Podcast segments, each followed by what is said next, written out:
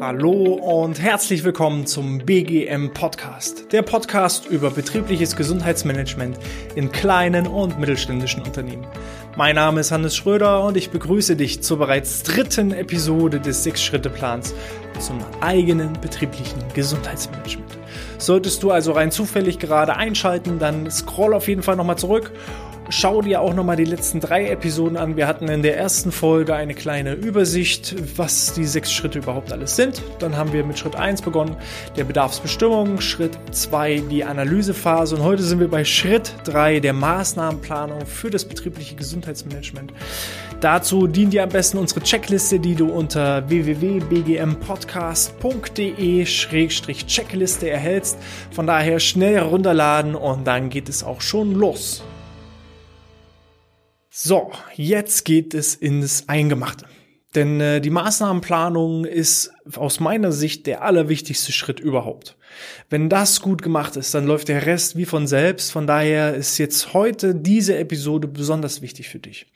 Wir haben ja nun äh, den Status erreicht, dass wir unsere Kennzahlen analysiert haben, einen kleinen Analysebericht geschrieben haben, so dass wir diesen jetzt auch allen beteiligten Akteuren entsprechend präsentieren können. Und das ist auch schon direkt der erste Step, was dann äh, den Schritt der Maßnahmenplanung angeht. Die Präsentation der Analyseergebnisse im eigenen Projektteam. Bevor das rausgeht an die Öffentlichkeit, sollte nochmal ja der, der innere Zirkel des Gesundheitsmanagements zusammensitzen, sich das Ding nochmal anschauen. Es gibt ja den BGM-Verantwortlichen, der höchstwahrscheinlich für die Erstellung des Berichtes hauptverantwortlich auch zuständig ist. Und dann wird nochmal im Projektteam gemeinsam die Ergebnisse und Analysen besprochen, nochmal geschaut, ob alles auch ja, gut analysiert und, und ja, sinnhaft aufeinander aufbauend ist und äh, dann kann das Ding auch nach draußen gehen. Und da sollte es eben im nächsten Step vor allem an die Führungs- und Geschäftsebene gehen, damit eben äh, klar aufgezeigt werden kann, wo sind Entwicklungspotenziale, wo drückt der Schuh und wie wollen wir das Ganze eben auch in Zukunft äh, bekämpfen, damit die Krankenzahlen runtergehen, die Fehlzeiten reduziert werden, die Teamstimmung erhöht wird, etc. pp. Wenn die Führungsrunde das für gut befindet, dann geht das Ding raus an die Mitarbeiter. Stellt es ins Intranet, schreibt eine Rundmail, druckt es aus, pinnt es an die Pinnwand, lasst euch irgendwas einfallen, dass jeder Mitarbeiter möglichst diesen Gesundheits- und Analysebericht, weil das sind nun mal auch wichtige Unternehmenszahlen, interessante Unternehmenszahlen, ähm, gebt das raus, gegebenenfalls in einer gekürzten Variante, falls es nicht in, in jeder einzelnen äh, Zahl auch wirklich wichtig ist für die einzelnen Mitarbeiter, aber informiert die Mitarbeiter, holt die vom vornherein mit ans, ins Boot und sagt, das sind ähm, die Ergebnisse der vergangenen äh, Analysen, die wir gefahren haben. Jetzt versteht ihr vielleicht auch noch mal, was unser Sinn und Zweck ist und wo die Reise hingeht, so dass eben auch die Mitarbeiter gleich von vornherein geöffnet sind. Ihr glaubt gar nicht, wie viele Mitarbeiter auch von den Unternehmen, wo sie tätig sind, was Schlechtes erwarten. Ne? Die sagen dann, oh Gott, äh, jetzt äh, wollen die was im Rahmen einer Mitarbeiterbefragung von, von über meine Gesundheit wissen, äh, wollen die mich ausmustern? Nein, Häufig ist es nicht der Fall. Ähm, das müsst ihr aber den Leuten auch klar kommunizieren und offenlegen, was ist Sinn und Zweck von der Befragung und das sind jetzt die Ergebnisse und daraus abgeleitet finden nachfolgende Maßnahmen statt. Und da sind wir nämlich auch schon beim nächsten Step der Maßnahmenplanung. Wenn ihr jetzt die Analysen gefahren habt, müsst ihr natürlich auch überlegen, was kann ich jetzt zum Positiven beeinflussen, was das BGM angeht, um äh, möglichst die Zahlen in die richtige Richtung zu lenken. Also ableitend von den Ergebnissen, wir hatten das auch schon das letzte Mal, nicht einfach die eigene Meinung durchsetzen, sondern gucken, was sind die Zahlen und Fakten und darauf basierend entsprechende Maßnahmen ableiten, die eben auch wirklich Sinn machen. Und dabei müsst ihr schauen, nicht nur ähm, entsprechend auf der, der Verhaltensprävention zu arbeiten, das heißt eben nicht nur eine Rückenschule, weil das verändert bloß eben das Verhalten des Einzelnen, sondern ihr müsst auch mal auf die Verhältnisprävention gucken. Die Unterschiede zwischen Verhalten und Verhältnis könnte auch wieder eine separate Einf oder eine separate Folge hier äh, werden. Kurz ausgedrückt, Verhalten ist alles, was das Verhalten des Einzelnen betrifft. Verhältnis ist alles, was die Verhältnisse der Arbeit betrifft. Es kann zum Beispiel sein, Verhältnisse, ein ergonomischer Arbeitsplatz mit höhenverstellbaren Tisch und ergonomischen Stuhl. Da werden die Arbeitsverhältnisse des Mitarbeiters verändert. So, und da sollte eben immer ein schöner Mix aus Verhalten und Verhältnis sein. Das Verhalten wäre die Rückenschule, damit er sich richtig auf den Stuhl hinsetzt und ab und zu auch mal steht. Ne, beeinflusse ich ihn auf seiner Ebene. Ich kann ihn aber auch nur sagen, arbeite ab und zu im Stehen, wenn er auch einen höhenverstellbaren Tisch hat. So, und das sind dann die Verhältnisse. Die Priorisierung der Maßnahmen ist auch abzuleiten aus dem Analysebericht. Das heißt, ähm, es gibt eben Zahlen, die vielleicht besonders hohe Priorität haben und dann nützt es eben nichts, wenn ich dann die Maßnahmen anfange, die vielleicht nicht diese Zahlen betreffen, sondern eher Zahlen betreffen, die eigentlich gar nicht so wichtig sind.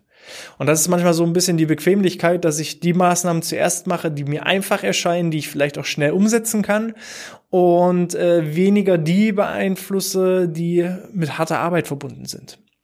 Wenn aber eben eure Analysen ergeben haben, dass eben bestimmte Maßnahmen ergriffen werden müssen, dann ergreift sie auch. Sonst wird es nichts. Ne? Und äh, das sind so diese Golden Nuggets, ähm, oder eben, um bei äh, Brian äh, Tracy zu bleiben, der gesagt hat, eat the frog, also das, was einem nicht schmeckt, als erstes machen. Und wenn ihr das weg habt, dann läuft der Laden fast wie von selbst. Ihr solltet ähm, ja Ermittlungen und Bestimmungen von, von personellen Ressourcen vornehmen innerhalb des Gesundheitskreises. Das heißt, äh, welche Verfügbarkeiten habe ich? Weil BGM erledigt sich nun mal nicht von selbst. Ne? Es muss auch bei der Maßnahmenplanung müssen personelle Ressourcen zur Verfügung gestellt werden. Und wenn ich eben festlege, okay, für dieses Jahr wollen wir noch fünf Maßnahmen durchführen, dann kann ich eben in meinem Team was aus zehn Leuten besteht, für jede Maßnahme zwei personelle Ressourcen einplanen, wo ich sage, okay, diese Maßnahme übernehmen diese zwei Personen, die Maßnahme übernehmen die zwei Personen, die Maßnahme übernehmen die zwei Personen. Häufig ist es so, es gibt halt die ja, Vorreiter und Führer und dann halt die Mitläufer. Und da muss halt auch ganz klar geregelt sein, jeder arbeitet mit, sonst wird es nichts. So, und von daher Arbeitsteilung, personelle Ressourcen analysieren und auch schauen, äh, was kann ich von meiner Arbeitszeit, von meinem, ja, mein, mein Daily Business einfach abknöpfen, um dann eben für das betriebliche Gesundheitsmanagement ähm, aktiv zu sein. Und so kann es eben auch sein, dass wenn jemand im Team Gesundheit ist, der gerade mit einem anderen Mammutprojekt ist, vielleicht auch gedanklich völlig rausgenommen werden muss. Aber darüber muss man einfach sprechen und dann ganz klare Regeln schaffen. Dann geht es um die Ermittlung und äh, Bestimmung von finanziellen Ressourcen. Normalerweise sollte ja das BGM-Budget, äh, Jahresbudget schon von vornherein klar sein. Und dann kann ich eben gucken, okay, ich habe 10.000 Euro, ich habe 10 Maßnahmen vor, heißt ungefähr roundabout, ich habe pro Maßnahme 1000 Euro. Dann kann ich aber gucken, welche Maßnahme kostet vielleicht mehr als 1000, welche kostet eventuell weniger als 1000, um so die Budgets von vornherein hin und her zu schieben, so dass es irgendwann passt. Und wenn ich da aber schon feststelle bei der Maßnahmenplanung, hm, reicht hinten und vorne nicht oder ich habe ja viel, viel mehr übrig, als ich ursprünglich gedacht habe, dann kann ich vielleicht aus 10 Maßnahmen 8 machen oder 12. So, und dann äh, passt ihr das entsprechend an. Ermittlung und Bestimmung von materiellen Ressourcen. Ähm, also es gibt einfach auch bestimmte Maßnahmen, wo ihr auch materielle Ressourcen vorhalten müsst. Das kann beispielsweise ein Seminarraum sein wenn ihr da am Anfang nicht dran denkt, dann fällt euch das später dann auf die Füße. Ihr sagt, okay, ein Dozent für ein Ernährungsseminar kostet 500 Euro, also plane ich 500 Euro ein. Und dann seid ihr dabei, euch mit dem Dienstleister zu treffen und abzustimmen und irgendwann sagt der Dienstleister, wo soll das denn eigentlich alles stattfinden?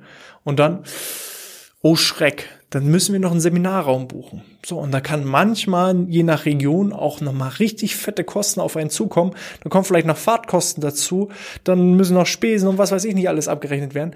Ähm, denkt auch an die materiellen Ressourcen, die ihr eventuell vorhalten müsst. Beim Thema Training. Es gibt auch wir als Unternehmen machen so, dass wir mit unserem Trainingsequipment in die Firmen kommen und es so einfach wie möglich den Firmen handhaben wollen. Das macht aber nicht jedes, nicht jeder äh, Gesundheitsdienstleister. Ich habe auch schon äh, Physiotherapeuten erlebt, die gesagt haben, liebe Firma, ich komme mit zu dir mache mit dir Rückentraining unter der Voraussetzung, dass du mit 20 Matten, 20 Petsy-Bälle, 20 Tubes alles zur Verfügung stellst, Stepbretter, dann komme ich zu dir. Und wenn ihr das alles mal zusammenrechnet, ist mal rucki zucki sind da 1000, 2000 Euro weg. Und äh, ja, das muss man eben vorher auch bedenken. Dann eben auch immer gucken, Dienstleister genau gezielt ansprechen. Entweder brauche ich materielle Ressourcen oder ich muss eben Dienstleister finden, die äh, das entsprechend mit mitbringen. So, dann äh, die Erstellung und Bestimmung von organisatorischen Ressourcen, entschuldigt, ist ein bisschen klein geschrieben. Ähm, es muss natürlich auch dann bei der eigentlichen Durchführung der Maßnahmen auch Arbeitszeiten vorgehalten werden. Das heißt, ich muss am Anfang planen, dafür brauche ich jemanden, der das plant. Aber wenn die Maßnahme dann an dem Tag durchgeführt wird, auch da ist immer organisatorisch was äh, zu berücksichtigen. Wenn ich ein Seminar habe, muss ich zum Beispiel dem Viertner Bescheid geben, dass äh, der Dozent kommt und dass der reingelassen wird. Ich habe auch schon erlebt, stand ich vor verschlossener Tür, kam nicht rein, weil einfach Schließzeit war. Das war bei, bei einem Bankinstitut an der Tür geklopft. Die haben natürlich die Weiterbildung außerhalb der Arbeitszeit gemacht. Hat keiner gehört, kam ich nicht rein. Und irgendwann riefen die mich an und haben mich gefragt, wo ich bleibe. Also es ist sehr interessant. Auch sowas muss mit bedacht werden. Also äh, Türen aufschließen, äh, mal durchlüften in so einem Raum. Ich muss vielleicht was zu trinken und was zu essen noch für die Teilnehmer, je nachdem, wie lange so ein Seminar dauert, auch noch mit zur Verfügung stellen. Einfach organisatorische, organisatorische Ressourcen einfach so mal ein bisschen vordenken. Ermittlung und Bestimmung von zeitlichen Ressourcen, auch da gucken. Ähm, Faktor Zeit es gibt bestimmte Jahreszeiten, wo Maßnahmen einfach keinen Sinn machen. Ihr braucht einfach keine Weiterbildung im Hochsommer, wo alle Mitarbeiter äh, in den Sommerferien sind, braucht ihr nicht anbieten. Ne? Oder es gibt gewisse Branchen, die haben dann eben Weihnachtsgeschäft und so weiter. Ne? Also wir betreuen auch eine Bäckerei. Ich brauche da im Dezember nicht anrufen und fragen, ob wir da einen Vortrag machen. Das bringt nichts. So, und da muss man einfach auch denken, das Jahr hat zwar grundsätzlich 52 Wochen, aber es gibt viele Mitarbeiter, die sind mal im Urlaub, es sind einige Mitarbeiter immer mal wieder krank, es gibt viele Ferien und äh, ja, Ausfallzeiten. Und auf einmal wird aus so einem 52 Wochen Jahr werden auf einmal nur 30 Wochen. Und da muss ich dann versuchen, irgendwie meine ganzen Maßnahmen zu integrieren, so dass ich möglichst viele Mitarbeiter eben doch einfach erreiche. Äh, zeitliche Ressource ist aber auch, wann macht es Sinn, solche Maßnahmen anzubieten?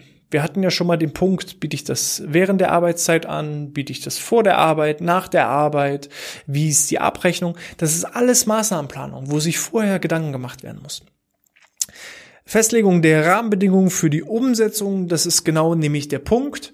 Wenn es in der Arbeitszeit stattfindet, ähm, wie ist das? Müssen die Leute sich ausstempeln? Na, das ist zwar in der Arbeitszeit, also irgendwo zwischen 8 bis 16 Uhr stattfindet, aber nicht als Arbeitszeit, sondern mit Freizeitausgleich ist. Da müsst ihr einfach ganz klar vorher Regeln festlegen, damit die Mitarbeiter Bescheid wissen, damit aber auch eben diese Opportunitätskosten berechnet werden können, die eben zusätzlich noch oben drauf kommen. Und ähm, ja, das, das muss einfach ganz klar, müssen die Spielregeln ähm, geregelt sein, sonst kommt es früher oder später zu Streit zwischen Arbeitnehmer und Arbeitgeber, dann kommt der Betriebsrat noch. Ist alles anstrengend. Macht ganz klare Richtlinien, so dass auch alle von vornherein Bescheid wissen, wie die Rahmenbedingungen sind, wie die Spielregeln sind und dann ist das alles auch überhaupt gar kein Problem. So, Entwicklung von äh, Motivationsinstrumenten. Wenn ich eine Mitarbeiterbefragung mache und der Mitarbeiter mir sagt, Mensch, Massage finde ich toll, muss das noch lange nicht heißen, dass der Mitarbeiter dann auch zur Massage geht.